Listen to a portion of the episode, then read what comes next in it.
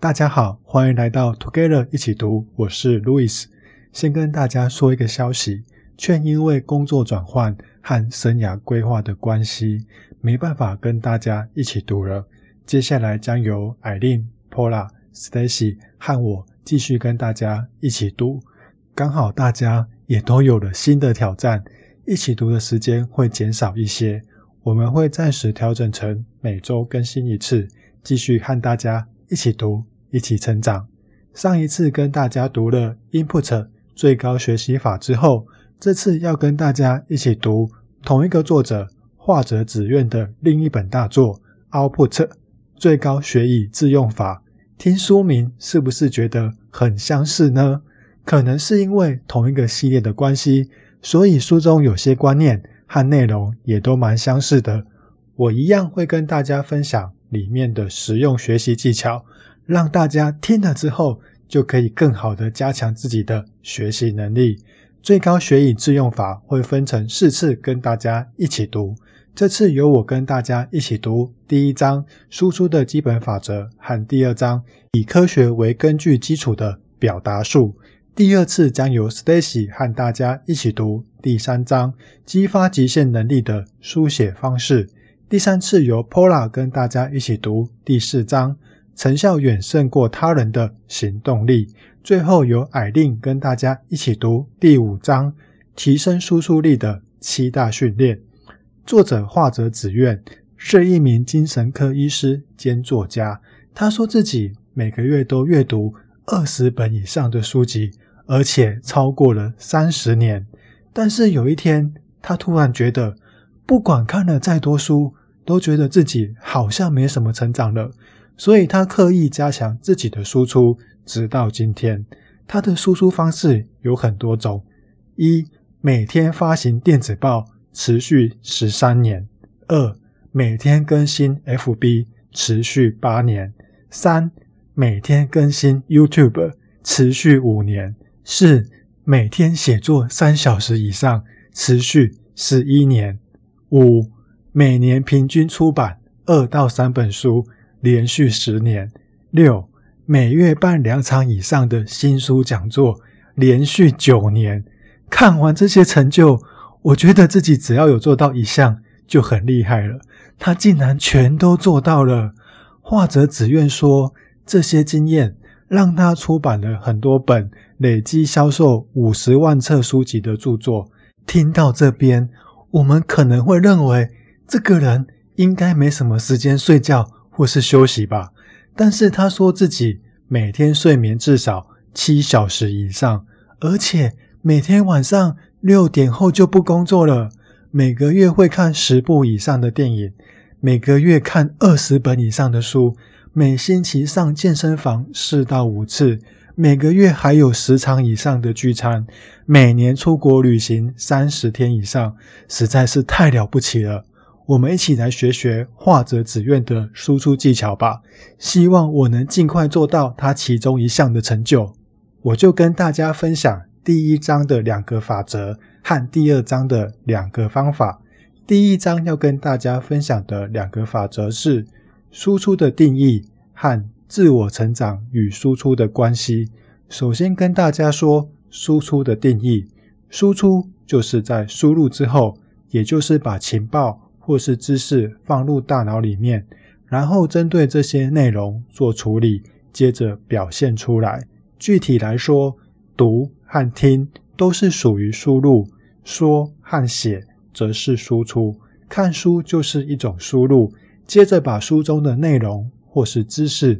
说出来给别人听，或是写下来分享给别人看到，都是输出；或是我们根据书中的内容去执行，也是一种输出。输入虽然可以增加大脑中的知识，但只有这样的话，对我们的生活和人生不会有什么变化。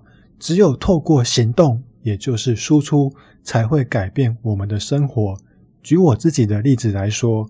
当我看了《原子习惯》这本书之后，如果没有任何行动的话，可能就是增加了一些如何养成习惯的知识。但是我有实际去行动，让自己每天固定看五到三十分钟的书，以及每天运动五分钟到一小时。这就是透过输出，我实际改变了自己，让我自己有一段时间瘦了下来。再来跟大家分享的第二个法则是自我成长和输出的关系。或者只愿问大家两个问题：你觉得每个月读三本书的人和每个月读十本书的人，哪个人成长会比较多呢？大家都应该是猜每个月读十本书的人吧。那第二个问题是，每个月读三本书，而且可以说出三本书内容的人，和每个月读十本书，却说不出任何一本书内容的人，大家觉得哪个人成长比较多呢？应该是每个月读三本书，而且可以说出三本书内容的人吧。所以要有效输出，才能证明自己把书给看进去了。画则只愿曾经做过一项实验，针对三十个读过畅销一百七十万册的《被讨厌的勇气》读者提出问题，请解释阿德勒心理学的定义。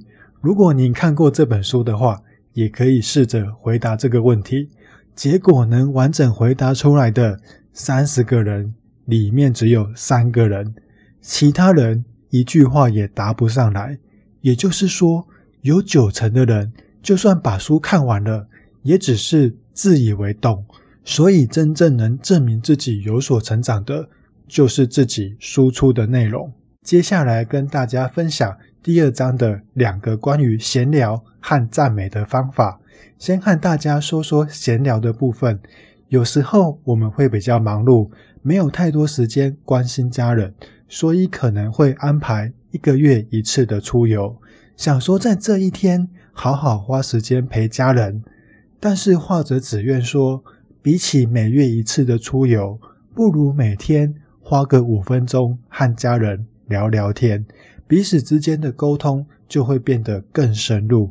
美国心理学家扎琼克曾经做过一项实验，把十张照片拿给受试者看，每一张照片的展示次数不同，分别是一次、两次、五次、十次和二十五次。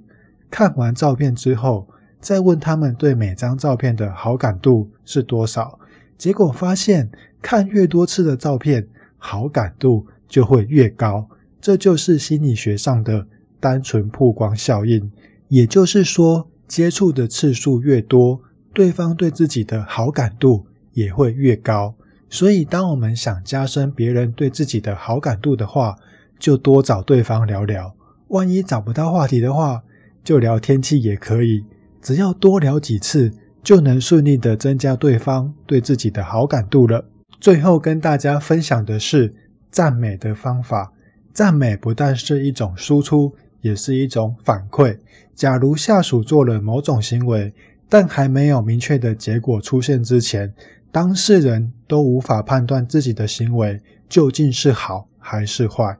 这时候，身为主管的我们，可能对这些行为有一些经验，所以当下属的行为正确的时候，就要给予赞美；如果不正确的话，就要做出斥责。如此就可以帮助下属。学习判断自己的行为是否恰当。如果所有事情都要下属自己思考的话，可能会导致下属不知道该怎么做，而陷入停止思考的状态。所以，适时的给予反馈来指示他或是引导方向，反而能加速下属的成长。而且，受到赞美会刺激大脑分泌多巴胺，就能让对方感到开心，同时激发。再继续努力的动力。由此可见，要想引导对方进步，赞美是不可或缺的重要因素。那要怎么赞美才好呢？或者只愿提供了四个方法。第一个方法是针对希望对方做得更好的行为做赞美，这样会让对方产生自信，想要把这个行为再做一次。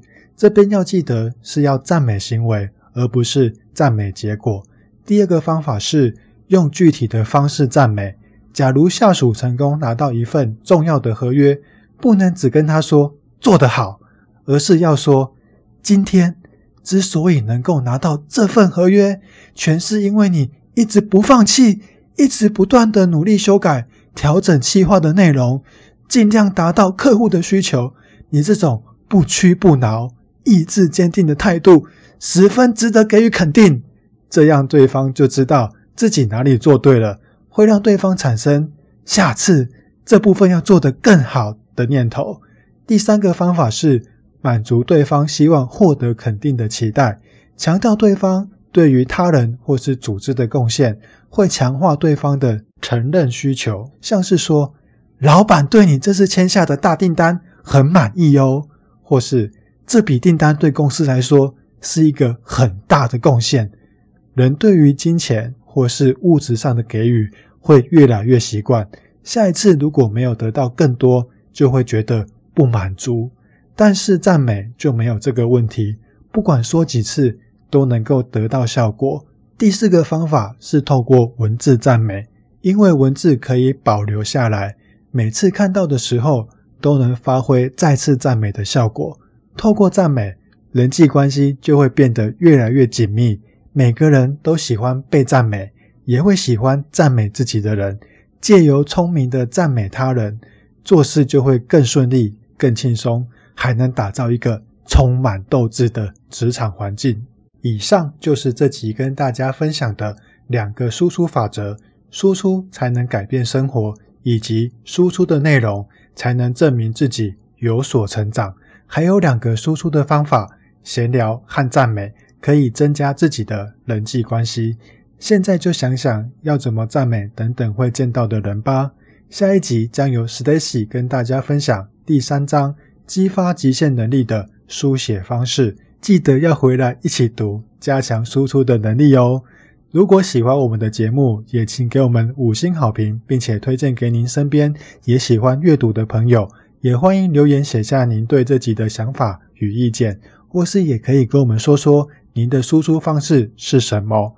祝大家有一个愉快美好的一天，Together 一起读，与您下次见。